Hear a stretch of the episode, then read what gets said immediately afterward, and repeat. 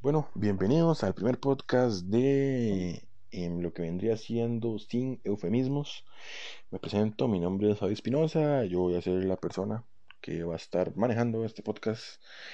Y no sé, ¿por qué? Porque sí, porque quiero, no mentira. Este, em, ahora, eh, importante, sin eufemismos. ¿Qué es un eufemismo y por qué se llama sin eufemismos? Ok, primero hablemos de qué es un eufemismo. Mm, para decirlo en temas sencillos, un eufemismo es un tipo de maquillaje, digámoslo así, em, sobre un tema, o la, un maquillaje, ¿verdad? La forma de decir un tema que es considerado tal vez un tabú o que va a ser una falta de respeto o, algo grosero, etcétera, etcétera. Entonces, ¿por qué se llama sin eufemismos? Exactamente porque lo que yo quiero es romper con eso. Lo que yo quiero es que acá las personas puedan expresarse de la manera que consideren correcta, obviamente siempre manteniendo un, grado de respeto, ¿verdad? etcétera, etcétera. Em, pero de igual manera pueden hablar las cosas como son, de la manera que consideren correcta, em, dando sus puntos de vista, dando sus opiniones, obviamente sus experiencias en los temas que vamos a estar tocando acá, que van a ser muchos. Eh, ahorita ya tengo algunos planeados, otros que supongo que van a ir surgiendo conforme pase el tiempo. Y entonces eso, ¿verdad? Lo que yo quiero es que em, se puedan brindar todo eso. Adicional, eh, que yo quiero es que este podcast no sea solamente mío, o sea, que no sea simplemente yo hablando de mis puntos de vista, de mis opiniones, eh, mis experiencias, sino que yo lo que quiero es que también este podcast pueda tener otras voces, otras personas, otras experiencias, otras vivencias y que esto nos permita a todos, bueno, sentir una identificación con este podcast, ¿verdad? Decir, ok, sí, la verdad es que esto que dice esta persona, los, no sé, me identifico con esto, o que otra persona diga, la verdad es que sí, esto tiene razón en lo que está diciendo, o obviamente todo lo contrario también. Digan, no, no, no, suban que lo que Fabio está diciendo está totalmente errado y no puedo creer que haya dicho semejante tontera, no sé, ¿verdad? Pero exactamente eso es lo que yo quiero, que sea un podcast de todos, que sea un podcast donde la gente pueda eh, sentirse también eh, apoyada y no sé, que se manden a hacer cosas. Em, ahora, tal vez, ¿por qué hoy solamente voy a estar yo? Eh, Lamentablemente, bueno, hoy es viernes 3 de abril. Tal vez es importante mencionar esto primeramente. 3 em, de abril del 2020. Actualmente, bueno, se vive una crisis mundial por la pandemia del SARS-2, creo. El famoso coronavirus COVID-19, el cual, bueno, ha estado causando estragos en todo el mundo. Y bueno, por supuesto esto eh, nos ha hecho mantenernos en casa, entonces, bueno, por lo menos por hoy, ante la situación y como se vio todo, creo que lo más conveniente era no tener invitados. ¿Por qué? Porque eso quiere decir de que o yo tendría que ir a la casa de, de mi invitado, ¿verdad? Con el equipo, etcétera, o bueno, en dado caso la persona va a venir, ¿verdad? Y obviamente eso no, es lo más eh, conveniente en este momento, ¿verdad? Que, que bueno, por dicha sea al menos hasta como vamos al día de hoy acá en Costa Rica, se ha podido mantener y se ha podido manejar de una manera, digámoslo, correcta.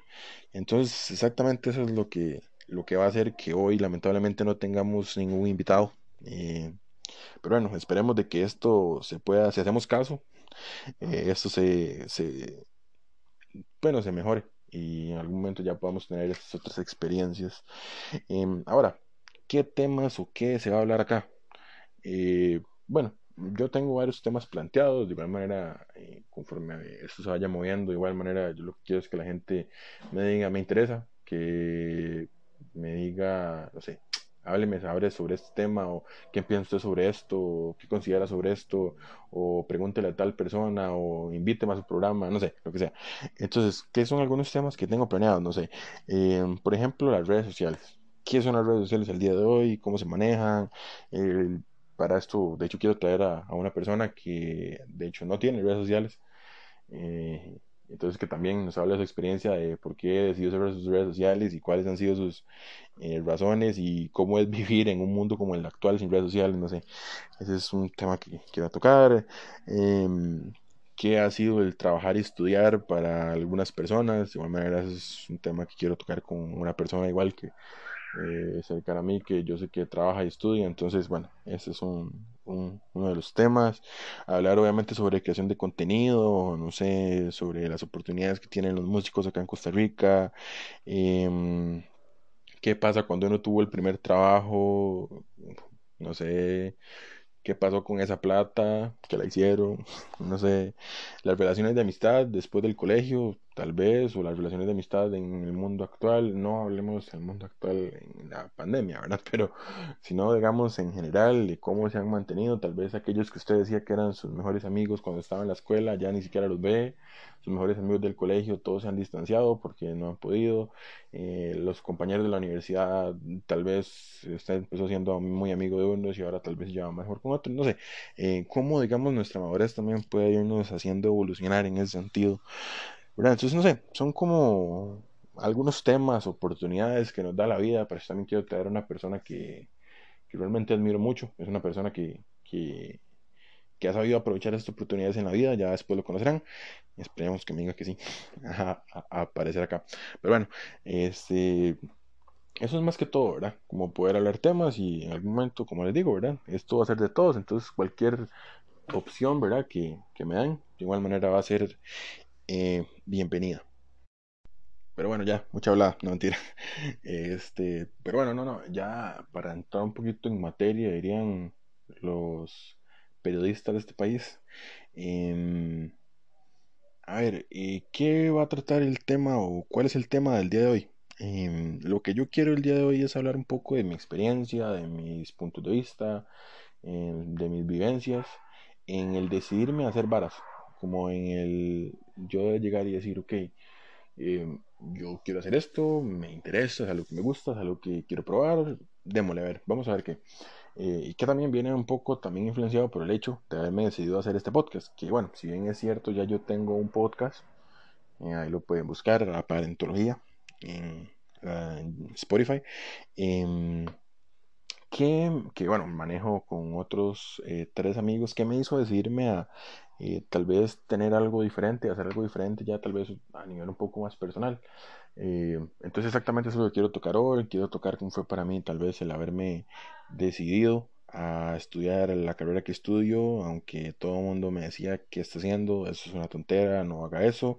De igual manera contar las experiencias que yo sé que han tenido algunos de mis amigos en, con respecto a eso, o algunas personas en general que conozco, que ah, fue para mí el decidirme a iniciar una carrera como comediante, que es otra cosa que también hago.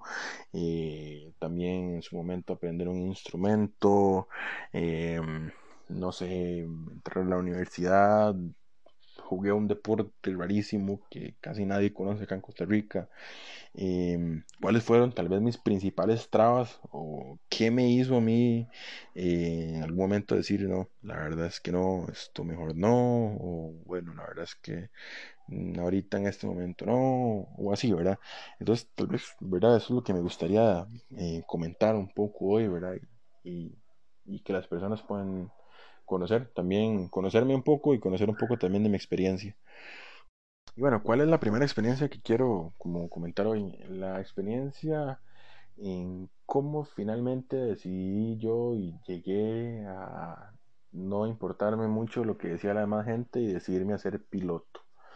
Que bueno, esa es básicamente la carrera que yo estudio. Yo estudié aviación, estudio aviación, lamentablemente no he terminado, pero sí.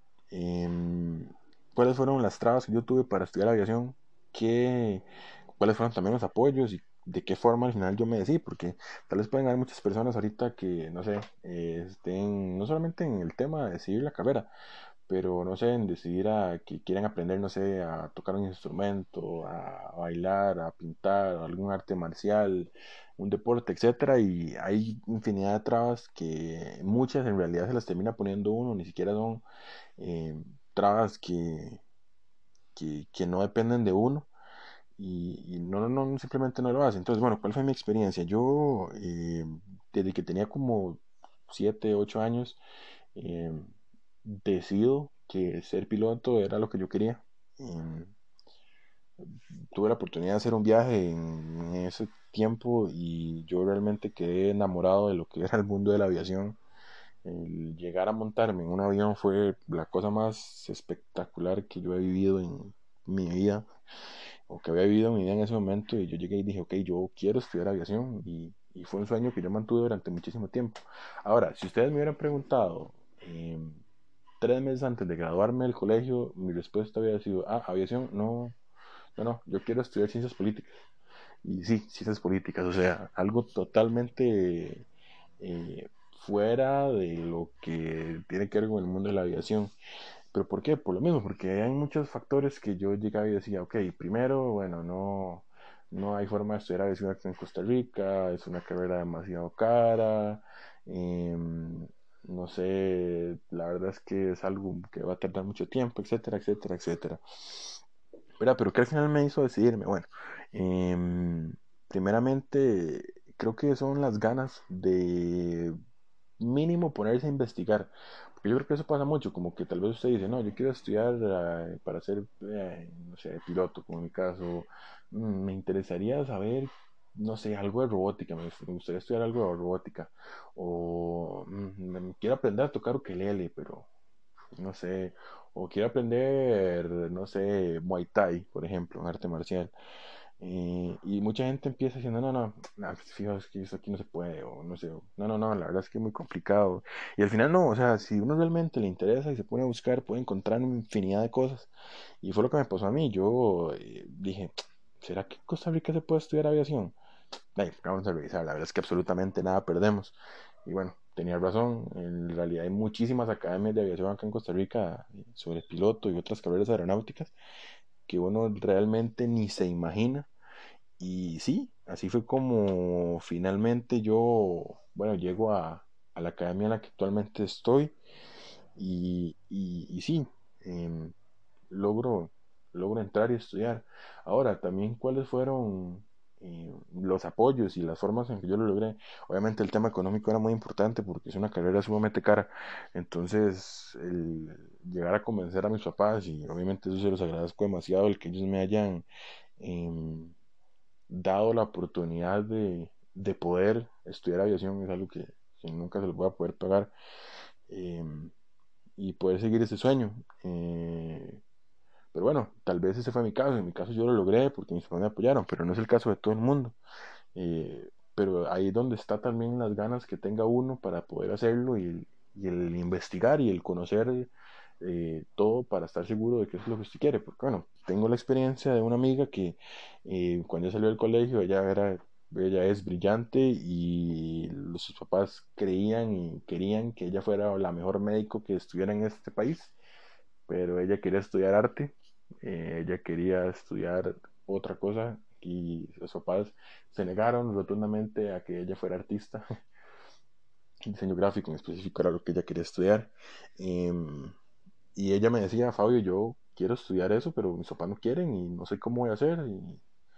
Y, y, realmente para mí ella es una persona que, que bueno, de la cual me siento bastante orgulloso por eso, porque al fin y al cabo ella dijo, no, no, la verdad es que, o sea, es mi vida, no es la de mis papás, sino yo quiero estudiar eso, y al fin y al cabo lo estudió y actualmente le está yendo sumamente bien, y entonces es como eso. Em, si usted realmente es muy bueno, y esa es una frase que le dije a mamá a un amigo que actualmente estudia Derecho, y Derecho es una carrera que está sumamente cargada, pero ella le dijo, vea, em, si usted quiere y usted es bueno y usted es apasionado por lo que hace, sepa que usted va a tener trabajo y al fin y al cabo, como dice esa frase que dijo alguna persona en algún momento de la vida, este, escoja el trabajo correcto y no va a tener que trabajar ningún día de su vida. Bueno, eh, más o menos por ahí va el asunto y sobre todo con, en, mi caso, ¿verdad? El, el, de ser piloto. Entonces, sí, para hacer un pequeño recuento, ¿qué, este, ¿Cuáles fueron mis principales trabas? El tema económico, el pensar que tal vez eso no se podía hacer, em, simplemente eh, las pocas ganas o, interés que le perdí durante muchísimo tiempo, que, por dicha em, al final eh, algo me hizo pensar en que eso era lo que yo quería y bueno, obviamente siempre me estaré autoagradecido por eso. Em, entonces sí, esas fueron como las principales y es lo que le digo a la gente, o sea, si ustedes quieren aprender algo nuevo, quieren aprender un arte marcial, quieren aprender a tocar un instrumento, quieren aprender un estilo de arte, etcétera, etcétera, intenten o busquen, empiecen por ahí, buscando opciones, a ver qué, eh, es muy caro, bueno, este, ahí de alguna forma se, se puede sacar o, o propónganselo tal vez a, un futuro cercano. No lo digo pospónganlo, porque posponerlo no lo hacen, yo sé, porque yo soy así, entonces inténtenlo, ¿verdad? Em, entonces es, es, más que todo eso, ¿verdad? Como, como e, e, esas ganas y al final mandarse a hacer varas. Em, y sí, bueno, digamos, tal vez otra de las cosas que yo, otra de las experiencias que tengo en, en, decidirme, por ejemplo, bueno, yo en algún momento fui parte y quiero volver, pero bueno, no, todavía no, no, no lo he logrado por lo mismo, ¿eh? porque no hago las cosas como tienen que hacerlas. Em, pero fui jugador de rugby, jugué rugby por casi tres años, eh, pertenecía a un equipo, inclusive estuve en un par de procesos de selección nacional juvenil, que bueno, básicamente era una estafa porque éramos tan poquitos que ahí, por tener la edad que tenía en ese momento, tenía 16 años cuando jugaba, eh, ah, prácticamente que era un hecho que iba a estar en la selección. Pero también es, es por lo mismo, bueno, el rugby directamente, que era el deporte que yo hacía, y, em, es un deporte que no se conoce mucho acá en Costa Rica, entonces también eso puede haber sido una traba para mí eh, en su momento, porque me costó realmente algún tiempo decidirme a, en su momento jugar el rugby, porque bueno, era un deporte que acá no se conocía y de casi nadie lo juega, inclusive actualmente.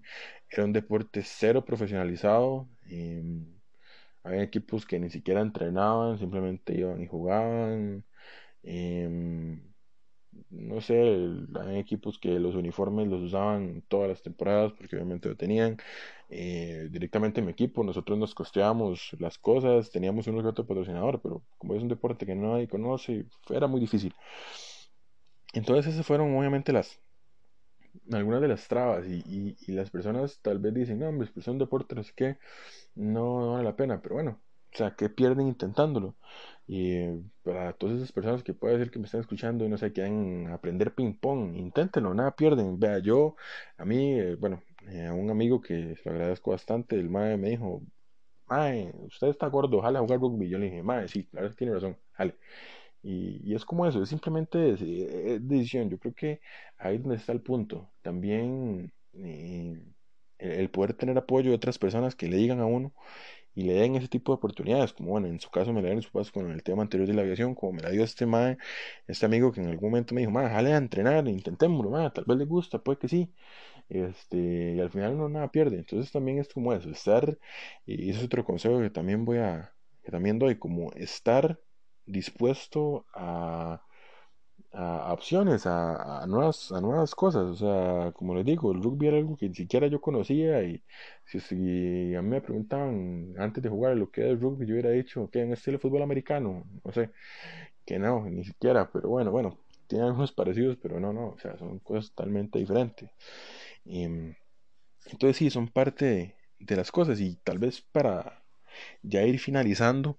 Y, este podcast, tal vez mi experiencia de decidirme a ser comediante, creo que ha sido una de las cosas más complicadas que he tenido, porque bueno, ahí entran un montón de cosas, en el ser piloto y en el tal vez en el jugar rugby, el tema de la ser, ser o tratar o convertirse o venderse no es tan difícil, digamos, no, no es algo tan, tan, tan abierto a la opinión pública, tal vez como lo que quiero llegar a, como el término que estoy buscando, como el sí es ser comediante.